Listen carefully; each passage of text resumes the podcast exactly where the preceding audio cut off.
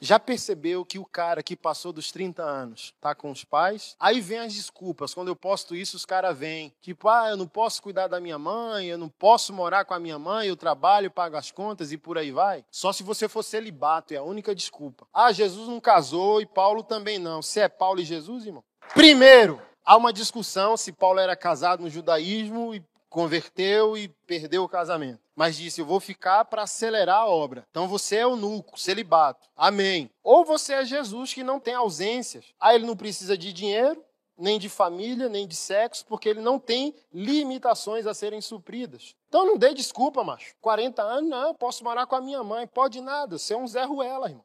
Ah, criaram videogame para adulto. Chuta porque inventaram essa porcaria. Porque os caras não querem sair da casa da mãe, moço. Eu só poupo você se é nerd, irmão. Eu respeito as pessoas quando elas têm uma identidade, uma preferência. O cara gosta de UFC, o cara gosta de Opala, o cara gosta de moto e o cara é nerd, irmão. Nerd de na Comic Con lá vestir o avatar dele e sair pela rua igual um maluco, irmão. Eu respeito aquele cara na igreja, nerd, o cara gosta de Star Wars e, mano, na Comic Con o cara sai vestido dentro do metrô, do busão de Darth Vader. Esse cara tem meu respeito. Ele é nerd, gosta de tecnologia, sabe de tudo. Você vai conversar, você fala, meu Deus, cara inteligente.